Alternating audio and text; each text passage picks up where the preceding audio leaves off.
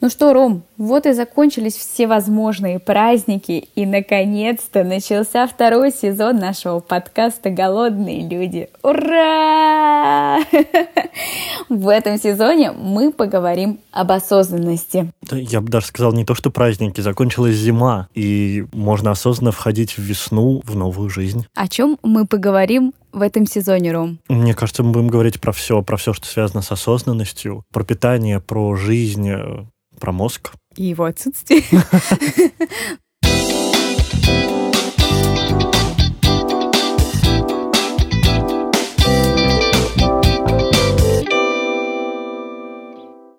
У нас есть такая штука 1С, в которой мы заносим все обращения, которые поступают от наших покупателей.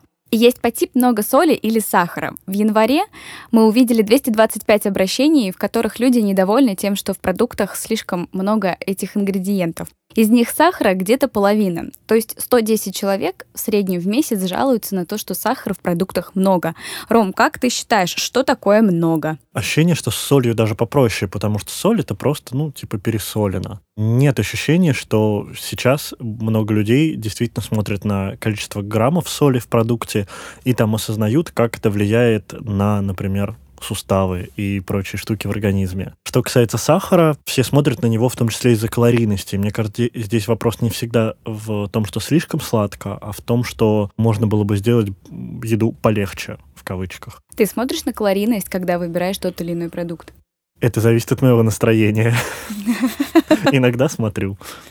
А в грустное настроение ты не смотришь, я так э, подозреваю. Я бы сказал, в недовольное собой настроение между медовиком и желе я выберу желе. А я в недовольное собой настроение выберу два медовика, и чтобы быть еще более недовольной собой. Наши коллеги из отдела исследований рассказали нам, что в России в среднем съедают 39 килограмм сахара в год. То есть это такой, ну, добрый мешочек. Как ты считаешь, это нормальное количество? Вроде бы мешок, но как будто бы целый год. Я удивлен, потому что я вспоминаю свое детство, и у нас как раз-таки покупали мешок сахара. Его хватало обычно на полгода, но с учетом того, что у нас в семье было пятеро, и с учетом того, что делалось много вот этих всяких варений и заготовок в сезон. Поэтому как будто кажется, что много. Но я так понимаю, туда входит и не чистый сахар, вот, который ты ложечкой в кофе кладешь, но и сахар из продуктов. Да, в целом. Сложно.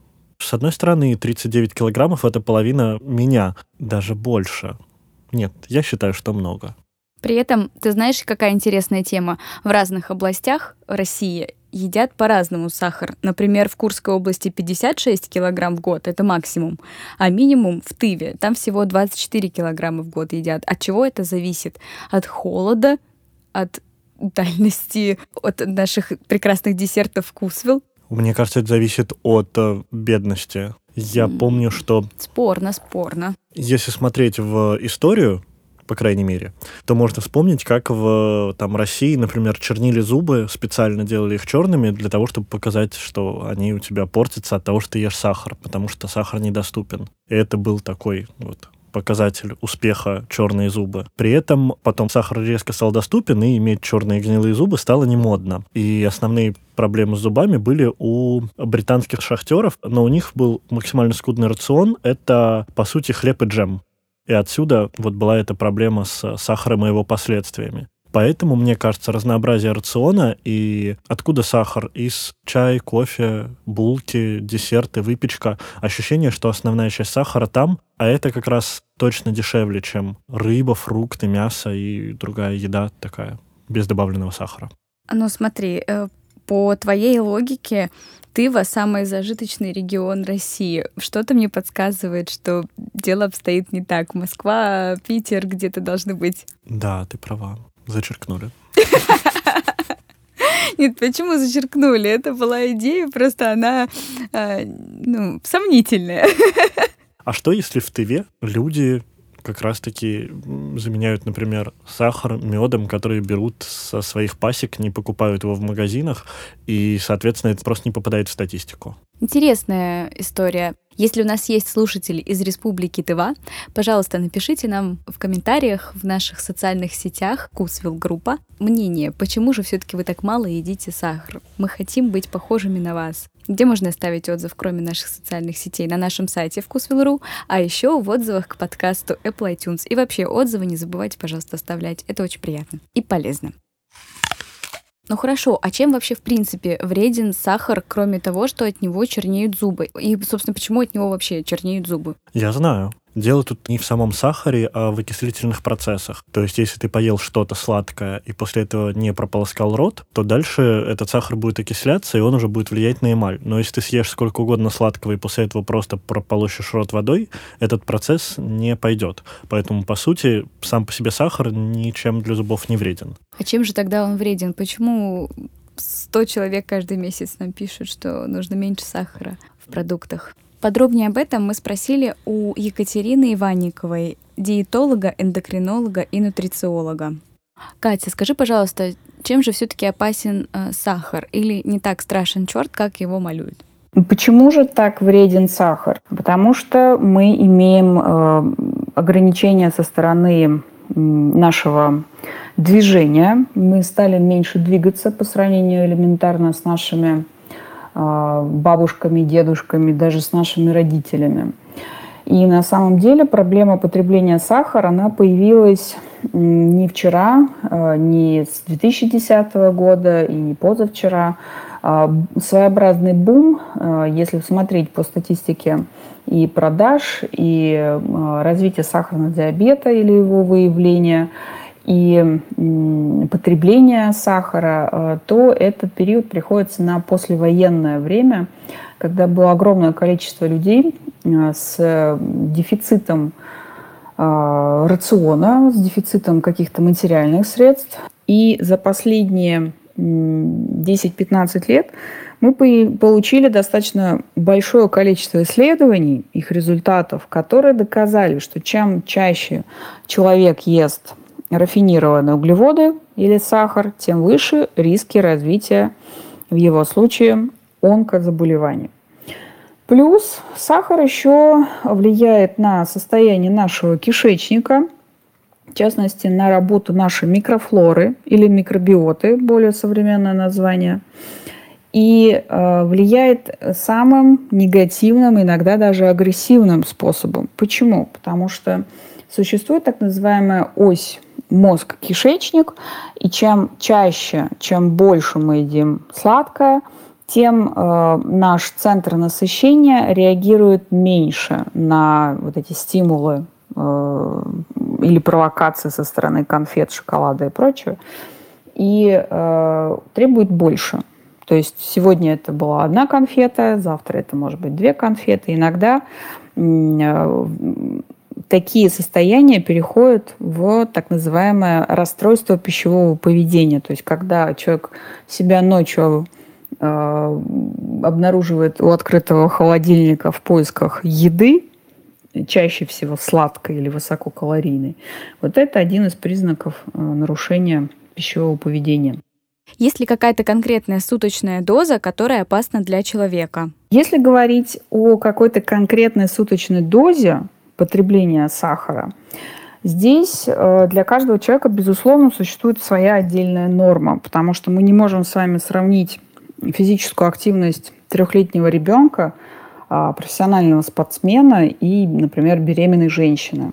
Конечно же, здесь важно прежде всего, ну, грубо говоря, включать голову, да, то есть э, чем меньше, тем лучше – и учитывать, конечно же, если у вас уже проблема со здоровьем, если у вас какая-то отягощенная наследственность, например, у вашей бабушки был сахарный диабет второго типа, соответственно, вы находитесь в группе риска, и вам нежелательно потреблять сахар в большом количестве. Плюс очень важно помнить, что сахар достаточно часто находится в так называемом скрытом состоянии. Яркий пример – это йогурт с наполнителем.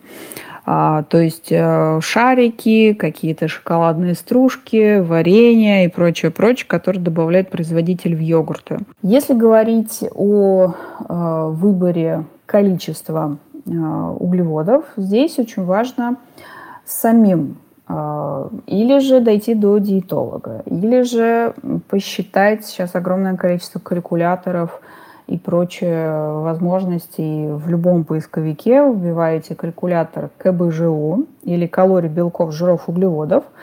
И там можно будет посчитать, какое количество углеводов а, вы можете съесть в течение дня. Все, что меньше 150, э, принято считать уже низкоуглеводным рационом. А, это отдельная тема для разговора. И старайтесь все-таки меньше 150 не уходить. А, соответственно, если говорить о количестве сахара, то все-таки суточная доза, она должна быть первое, для каждого человека подобрана индивидуально врачом. Второе, а, если у вас нет такой возможности, как консультация эндокринолога-диетолога, то можно ну, условно взять 200 грамм фруктов, потому что там тоже содержится сахар в виде фруктозы. И в первой половине дня его использовать в качестве ну, такого десерта, да, в качестве источника еще и растительной клетчатки, витаминов и достаточно вкусного э, варианта поднять себе настроение или проснуться. Расскажи мне, Ром, какие десерты ты любишь больше всего? Сложно перечислить все, но если брать историю с тем, что я ем каждый день из десертов, то я как раз люблю желе, но редко можно купить, найти такое, которое мне будет по вкусу из-за его консистенции. Тут дело не в сладости. Я люблю всякие панакоты, суфле и вот такие штуки нежные. Ты обращал внимание на то, сколько обычно там грамм сахара в каждом десерте? Редко на это смотрю. Мне кажется, что там заведомо немало граммов сахара. Естественно, я осознаю, что в чем-нибудь с вареной сгущенкой его будет больше, но мне кажется, в большинстве сладостей, типа шоколад, конфеты, печенье с клюквой и так далее, эклеры, в них примерно одинаковое количество калорий, 400-500 на 100 граммов, поэтому тут скорее важно смотреть, на мой взгляд, за количеством съеденного. Где-то это будет калории от сахара, где-то от жира, где-то от орехов, например, добавленных, но это всегда примерно одинаковая история, насколько я вижу. Роспотребнадзор, например, советует школьникам ограничиться двумя столовыми ложками в день. Я тоже слышал, что достаточно одного квадратика шоколада в день. Но как этого может быть достаточно? Я тоже не понимаю, честно говоря. Нет, одно дело один квадратик шоколада в день, а другое дело, сколько мы едим сахара в кулинарии, в блюдах, готовых каких-то, в том же борще. А давай, кстати, как раз спросим у нашего шефа Лены Ланде, зачем вообще в борщах бывает сахар? Только в тех случаях, если свекла недостаточно сладкая, для того, чтобы поймать этот баланс кислого и сладкого. Ну вот мы когда с тобой готовим э, рецепты для YouTube-канала, Да-да. ты всегда добавляешь сахар. Я не везде добавляю сахар. Я добавляю сахар тогда, когда мне кажется, что что-то слишком кислое или слишком соленое, потому что мы знаем такой замечательный глютамат, всеми ненавистный, который как раз и есть тот самый седьмой вкус по-японски, где сахар с солью сочетаются вместе, и из-за этого хочется есть. Вызывает аппетит. А как тебе кажется, что такое вообще идеальное сочетание сладости? Как, вот что значит слишком сладко или слишком не сладко? У всех же это по-разному работает? У всех это точно по-разному. Рецепторы у всех разные. Мы не можем сказать, что есть идеальное сочетание сладкое. Чем тогда заменить сахар, чтобы вот было полезно, вкусно и при этом немножко не хватало? А, то есть мы сегодня говорим о заменителях сахара. Мы на самом деле говорим в целом о, о сахаре, о том, чем он вреден и чем не вреден, а, и вредны ли, например, заменители. Это вообще ну, панацея или они еще хуже, чем сам сахар? А, давайте вот так по чесноку. Замены сахара нет. Вот просто нет и все. У нас есть сахар, у нас есть фруктоза, это тоже сахар. Все, что вызывает а, выброс инсулина, это сахар. Все подсластители, химические, натуральные, которые не вызывают выброс инсулина, это не сахар, то есть это не замена. Не работает это. Это обман. Это, знаете, я бы сравнила с чем? Что когда нам не хватает объятий и любви, мы начинаем заедать это ощущение шоколадками. То есть что происходит? Мы берем с вами тот же самый сахарозаменитель, мы вернемся обязательно к тому, какие бывают сахарозаменители. Бывают натуральные, а бывают химические. Мы решили похудеть. Вот давайте, мы решили похудеть. Сахар это очень калорийная вещь такая, много калорий. И нам говорят, а ты вот сахар убери из организма, вообще не ешь сахар, замени. Я без сладкого не могу. Ну, возьми вот аспартам. вернемся к нему еще. Мы заменяем с вами сахар любым заменителем, таблеточкой, там, стейви и так далее. Выпиваем. У нас рецептор подает сигнал в мозг о том, что «О, сахар, быстрые углеводы!» А ничего нет. Ничего мы не получаем. И через короткое время организм начинает требовать калории. И мы начинаем есть просто как безумные начинаем зажирать все это. Это такой обман собственного организма. У нас это не работает. Если вы отказываетесь полностью от сахара, включаете заменители, ваш организм, который оглянулся и сказал, так а где вот это вот то, что мы обычно ждем сладкое, это значит, у нас калории появились. Ну-ка, давайте быстро эту булочку съедим, или вот э, давайте маслица еще сожрем. Ну, то есть начинает требовать организм еду. Поэтому, честно говоря, возвращаясь к истории с сахаром, не обманывайте себя. Если вам по медицинским показаниям нельзя есть сахар, обычный, обыкновенный сахар, просто откажитесь от него. Вот просто скажите, мне нельзя да, значит, у вас какие-то проблемы. Это у вас будет э, извне инсулины, какие-то вещи, которые а, нужны нам для естественного а, процесса организма. Если мы будем перебарщивать с сахаром, да, мы вот возьмем, например, есть такая вещь, как стевия. Это очень модное такое растение, которое уже испокон веков, по-моему, с майя в Южной и Центральной Америке произрастает, она заменяет нам сахар. Вы наверняка о нем уже говорили. Но проблема со стевией, что у нас нет эволюционной памяти употребления стевии, и нам всем ее есть очень неприятно. У нас стевия оставляет такое послевкусие, что лучше вообще уже без сахара, вообще без всякого нам невкусно, мы не помним, у нас нет памяти, как это стевия. Если латиноамериканцы едят ее спокойно, им сладко, они могут прям листья заваривать себе в чай, то у нас она не, не пошла, не идет. Слушай, нет, но ну у нас есть много на самом деле каких-то продуктов, которые у нас на стеве есть. По крайней мере, даже тот же самый чайный гриб, камбуча у нас есть на стеве. И очень любят, значит, как-то Это если человек, приучились. Да, если любит камбучу, э, у нас очень часто полезное питание, полезные продукты, новые для нас продукты, они больше от головы. Мы вдруг решаем для себя, что это полезно, и их употребляем. Вот мы себя начинаем приучать к нори, то, что мы не знаем. Мы настолько убеждены, что это нам хорошо, то мы совершенно спокойно это едим. То есть есть люди, которые не могут перейти на стевию. Ну, ну невкусно. Ну, никак послевкусие странное. Если мы говорим о заменителях сахара, допустим, та же самая фруктоза или какой-нибудь ксилит, который вроде как вообще не содержит никак, фруктоза содержит, а ксилит не содержит никаких калорий, то это в любом случае для нас, опять же, вызовет вот это ощущение, что это не сахар, это все равно заменитель. Он никогда не даст ощущения вот того сахара, которого мы помним. Не получится так. Хорошо, химия понятна. А если просто, ну не знаю, брать какие-то натуральные вещи, мед, виноградный сахар, Финиковая паста. Финиковая паста, виноградный сахар. Да вот просто без Или это все то же огромное самое? количество э, вещей, которые содержат сахар. Но это не сахарозаменитель. Это сахар, это те же быстрые углеводы содержатся во всем. И э, если вы думаете, что мед э, более полезный, чем обычный сахар, ну нет. Более того, мед еще является аллергеном. То есть можно так наесться меда, что у вас э, так или иначе с возраста может появиться аллергия. Вот у меня а, приятель, а, у которого была какая-то непонятная экзема, ему уже 40 лет, и вот он все лечился, все пил свои алтайские травы, ел только мед, очень правильно. А у него выяснилась аллергия на полевые травы, и на мед. Это такое чудо просто. Человек, который вел, ведет правильный образ жизни, заваривает себе различные полыни, травки, собирает там по горам, по долам, все это замешивает. И выяснил, что ему вообще это нельзя. Вообще нельзя человеку. Поэтому, да, мы берем с вами мед, он суперкалорийный, суперкалорийный, он поднимает нам температуру, там действительно есть антибиотик природный, иммунитет, но там же содержится огромное количество аллергенов. Ну, подожди, Лен, окей, если ничего тогда нельзя есть, и нельзя никак себя обмануть, как сделать так, чтобы вот жить без сахара, и чтобы тебе вкусно было, и чтобы ты не страдал, и, а почему ты страдаешь? Во-первых, а если страдаешь без чего-то, к психологу, потому что ничто не может сделать тебя несчастным. Это а... только ты можешь жить спокойно без сахара, а мы с Ромой страдаем, мы с ним каждый день страдаем, как только представим, что нам нельзя а, Друзья, ну давайте не забывать о том, что в монопродуктах достаточно сахара и вкуснотени. Вот хочется тебе сладкого, запеки себе яблоко, антоновка с ложечкой меда и с грецкими орехами. Поменяй представление о сладком. А, представь себе, вот тебе хочется убери вот эту картинку с маффином, вот, и с M&M'сом сверху. Убери Представь себе шикарное красное огромное яблоко. Или там спелый банан. Или возьми ананас себе порежь. Это сахар, Это вкусно, это супер полезно. Запеки его. Можешь взять коричневый сахар тростниковый, который считается полезным, не менее калорийный, чем обычно. Сделай вот это вот карамелизированный ананас. Это будет супер сладко, супер полезно.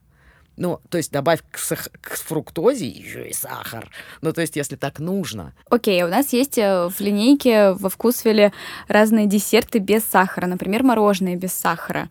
Почему там сладко? Потому что там обязательно есть какой-то наполнитель. Если мы говорим о том, что это мороженое без сахара, оно, скорее всего, на сливках. Сливки сами по себе сладковатые. Возможно, а, там добавлены какие-то сахарозаменители да только полезный, может, стевию добавили порошок. Я состав сейчас не могу тебе разложить. Возможно, мороженое супернатуральное с ананасом. Возможно, это супервкусное пюре из облепихи со сливками. Это вместе комбинация даст сахар. А если еще туда добавить просек и заморозить, о, это вообще фантастика. Ну, ты прям рассказала. Какой у тебя любимый десерт, Лен? Я люблю эклеры. Я люблю эклер ванильный. Я его пробовал всегда и везде, и я уже не помню, где был действительно тот, который мне пришелся по вкусу. Из-за того, что мне некогда искать эклеры, у нас есть замечательный миндальный круассан, мы, когда прорабатываемся, да, с коллегами собираем, мы один покупаем круассан, он размером примерно с торт Прага, ну, то есть это просто такой, знаете, каравай, он безумно вкусный, там безумное количество миндаля, а мы его разрезаем на четверых, и нам хватает. Вот нам хватает для того, чтобы хорошо начать день. Вот а мне рассказывает, готовит свои десерты. Говорит, я сладкое не ем, Настя, я это есть не буду, я пробовать а, не буду. То, вот то, Ты просто готовим... скармливаешь мне это все, я так и знала. Нет, я же не все десерты ем, ну правда. Вот я, например, шоколад не ем вообще. Я не люблю ничего шоколадное. Не люблю шоколад. Мне вкус шоколада, запах шоколада. Человек, который ест шоколад, и с ним даже целоваться не могу. Мне невкусно. А, не люблю шоколад ни в каком виде. Неприятно. А вот миндальный круассан, да. Ну вот такой маленький кусочек. Два сантиметра. Ладно, если приду к тебе целоваться, поем миндального круассана. Да, да. Без шоколада не приходи даже. Но в итоге-то что? Лучше съесть просто сахарку, а, а не э, хлюпать таблетки сахарина в чай. Да. Я пробовала садиться много раз на диеты, меня хватало ровно на день, честно. И я возвращалась э, э, со словами «Да ну его жизнь и так коротка». Кажется, это не очень правильный подход, и наши нутрициологи меня послушают и скажут «Настя, какого черта?» Но в целом это же правда проблема. Очень-очень сложно отказать себе в сладком, потому что это какой-то праздник. Ну, то есть, особенно если э, ты устал или тебе скучно, тебе хочется себя как-то порадовать. И вот сладкое почему-то всегда ассоциируется с радостью. Согласен. Я слышал, что месяц надо перетерпеть без сахара, и дальше ты забываешь о том, что он существовал. Но я вспоминаю своих знакомых, которые уходили от добавленного сахара, и это, начиная со второй недели, самые злые люди, которых я когда-либо встречал. Наш Паша, исследователь, рассказал мне, что он читал интересную статью бизнес-журнала 2019 года какого-то. Я, честно, не буду подтверждать источник, я не помню его. Что чувство вины и грусти по-разному влияет на выбор еды, он мне сказал. И там грустные люди выбирают выбирают еду с большим количеством сахара, а виноватые типа с меньшим количеством сахара. Угу. Это как будто с грустными понятно, да? Мы только что обсудили, что хочется себе устроить там праздник и так далее. А виноватые, может быть, себя чувствуют виноватыми и хотят наказать, и поэтому они такие типа нет, Я сегодня. недостоин. Да, ты мелкий засранец, не будешь сегодня есть торт, потому что ты обидел бабушку или там ты сегодня грубо себя вел с коллегами, Роман? Вчера. Да, ей можно же вспомнить наш первый сезон, переслушать его, пожалуйста, весь, и наше общение с психологом Александром Чусовым, где он рассказывает о культуре питания в нашей стране и про то, что еда, и сладости в частности, это всегда способ как бы похвалить и показать, что ты молодец. Десерт всегда в конце, как награда за что-то. За, может быть, не очень вкусную основную еду, не знаю. Ну и вообще десерт — это всегда награда, вот тебе конфетка, поэтому да, ты себя как будто не награждаешь, а уничижаешь. Логично, да. Даже если вспомнить в детстве, там сначала суп, потом конфеты. Кстати, об этом. Мы сейчас пообщаемся с Марией Кардаковой, автором книги «Сначала суп, потом десерт», нутрициологом и специалистом в области общественного здравоохранения Великобритании. Вы сейчас с Ромой обсуждали такую историю, э, когда в детстве э, родители тебе обещают сладкое, если съешь первое. Я знаю, что у тебя есть как раз книга «Сначала суп, потом десерт» на эту тему. И вот как ты считаешь, насколько влияет такая традиция воспитания на наши пищевые привычки? Правильно ли вообще обещать сладкое после супа? Вообще это действительно такое традиционное мероприятие, э, для, чтобы дать, чтобы чем-то наградить, чтобы чем-то мотивировать. И э, интересно, что инструментов, которыми можно мотивировать ребенка, их довольно много, но э, чаще всего мы выбираем, наверное, самые простые, самые привычные и так называемые то, как с нами делали раньше, мы повторяем паттерны поведения наших родителей во многом, даже если иногда даже если мы этого не очень хотим э, делать. И название книги сначала суп, потом десерт, оно как раз и идет из вот этого вот этой шаблонной фразы, которую говорят родители своим детям, пытаясь их замотивировать на то, чтобы они ели больше или чтобы они ели более здоровую еду. На самом деле ни на то, ни на другое детей мотивировать не нужно или нужно э, мотивировать какими-то более здоровыми способами, чем шантаж. И здесь, конечно же, мне хочется э, сказать, что э, мотивация сладким это, наверное, самое э, неприятное, что сделали со многими сейчас уже взрослыми людьми, э, родители или бабушки, потому что как раз со сладким теперь у нас отношения не просто, что это что-то вкусное и интересное, а еще и есть определенная эмоциональная связь, что это действительно для нас награда. Просто отказаться от сладкого у нас шансов намного меньше, если у нас есть вот эта эмоциональная связь, это подкрепление и привычка, которая выработана с самого детства. Сейчас же ценится время с родителем, общение, чтение книжек совместное, а, время, которое можно выделить на игру, ну, на настольные игры. То есть то, что действительно у нас пропадает из жизни многих детей а, из-за диджитализации, ну, в том числе, и из-за того, что у детей нет времени поскучать, нет времени поскучать с родителями,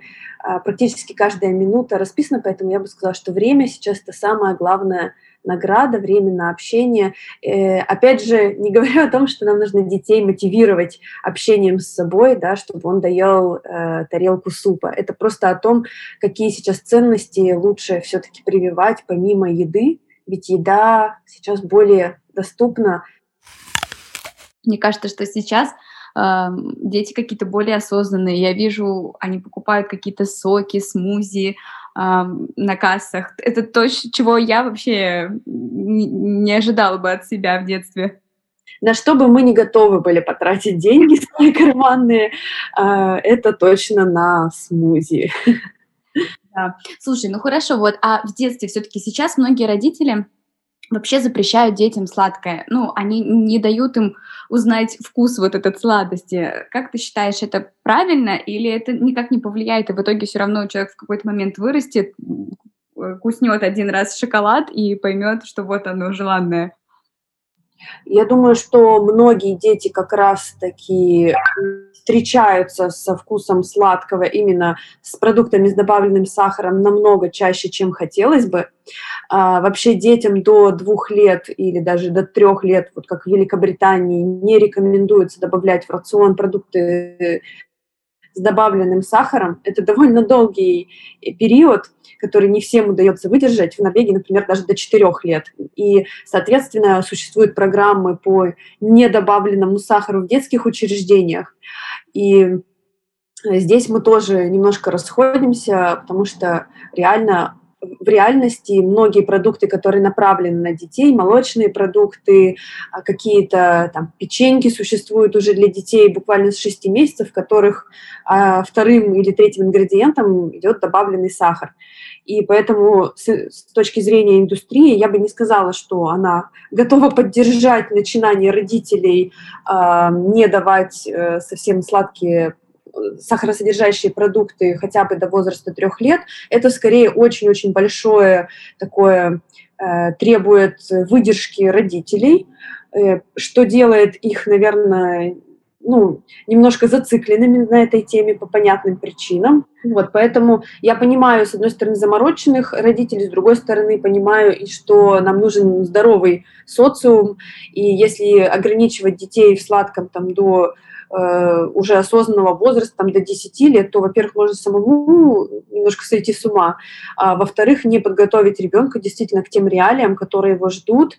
И э, еда – это не только про здоровое питание, да, но здоровье у нас определяется не только физическими показателями, но и а, эмоциональными и социальными. И здоровье, а, здоровое общение в коллективе ребенка, оно нисколько не менее важно, чем и здоровые его ощущения в коллективе. То есть, э, если ребенок думает, что вокруг все убивают свое здоровье, когда видит, что дети едят печенье, то, ну, наверное, здесь родителям тоже стоит задуматься, насколько адекватно ребенок воспринимает э, реальность, в которой он живет.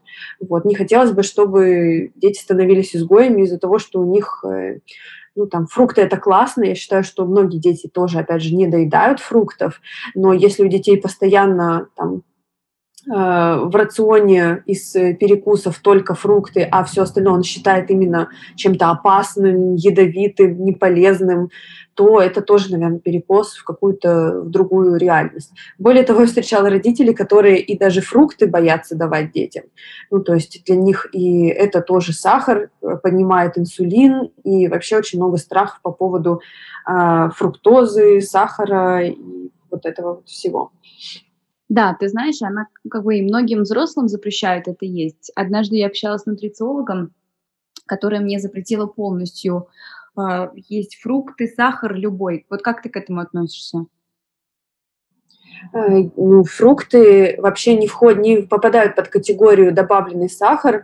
Их рекомендуется есть э, в совокупности с овощами не менее пяти порций в течение дня. Это 400 грамм примерно.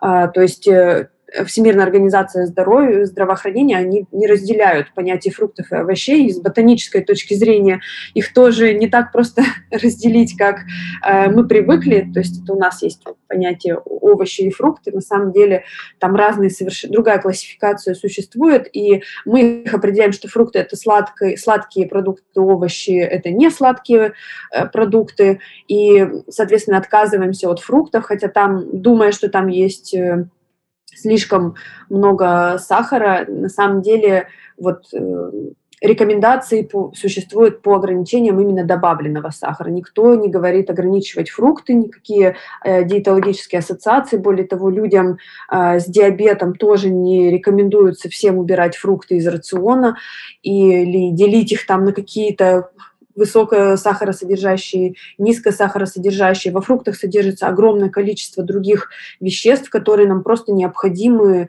для жизни. Они все разноцветные, содержат разные группы э, полифенолов, э, витаминов, минералов э, и тех же видов клетчатки, которые очень-очень важны для нашего организма. Если мы будем отказываться от фруктов, мы очень сильно себя ограничиваем, тем более особенно в, не в сезон, да, когда у нас э, сокращается количество, иногда доступ к каким-то свежим овощам, э, но при этом есть доступ к каким-то фруктам, в которых, э, которые сейчас в сезоне в других, например, странах где-то или э, локально выращены, то ограничивать себя в этом, наверное, совсем будет неправильно.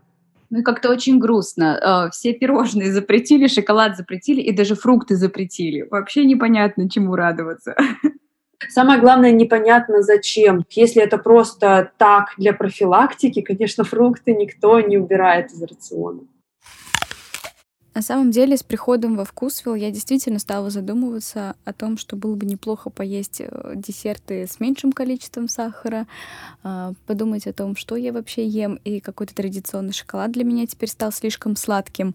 Наверное, просвещение должно идти не только в твоей семье, но и вовне, да, может быть, на каком-то государственном уровне. В Великобритании, например, э, в 2017 году приняли закон который запрещает рекламировать продукты с высоким содержанием сахара, но пока только в тех передачах, которые смотрят много детей. Как ты считаешь, это хорошая инициатива? Стоит государству поддерживать такими мерами здоровый образ жизни своих граждан? Или это какая-то уже обратная сторона с ограничением свободы слова? Ну, мне сложно называть запрет рекламы шоколадки ограничением свободы слова. Ее не запрещают продавать. Наверное, это разумная история, а равно как у нас, например, на кассах нет там шоколадок и батончиков сладостей, до которых дотянется ребенок, но там по нашей инициативе. Это происходит не по государственной. Мне кажется, в каких-то странах тоже это начали запрещать. Вот это размещение сладостей на кассе, в кассовой зоне, который ты хватаешь интуитивно, просто случайно, не потому что тебе это нужно. Именно из заботы о здоровье людей, потому что, мне кажется, буквально вчера я читал исследование, и там порядка 25% людей, по-моему, 23 в мире с избыточным весом. И как раз-таки вот эти вот совсем нездоровые перекусы с обилием сладкого э, в первую очередь, наверное, на это влияют. Наверное. На самом деле круто, что наши продукты сейчас думают об этом постоянно и дорабатывают те продукты, которые наши покупатели просят доработать. Из примеров, насколько я помню, у нас сейчас достаточно большое количество десертов, которые идут с меньшим содержанием сахара, чем обычно. О, да, вот те самые жалобы, которые оставляют, те самые отзывы на то, что много там сахара или соли, эти рецепты пересматриваются. Это всегда долгий эксперимент с тем, чтобы найти баланс, чтобы сделать меньше, например, сахара, но сохранить хороший вкус продукта в целом. А что касается десертов, молочной продукции, это вообще постоянная работа, и, насколько я помню, вот минимум пара десертов, где сейчас, опять же, в очередной раз пересмотрели количество сахара, сделали его меньше. Точно молочный Наполеон и молочный медовик. Мне кажется, что это хорошо, но хорошо иногда позволять себе. Наверное, если ты в целом следишь за тем, что ты ешь, можно иногда и съесть какой-то рулет фисташковый и не терзать себя за это, потому что ничем хорошим это не закончится. Мне кажется, если естественным путем в целом в продуктах, которые позиционируются как десерты, будет чуть меньше сахара глобально, не знаю, хотя бы там на 3%, но во всех продуктах, то это уже скажется на здоровье огромного количества людей. И на этой высокой ноте мы заканчиваем нашу оду. Оду без сахара.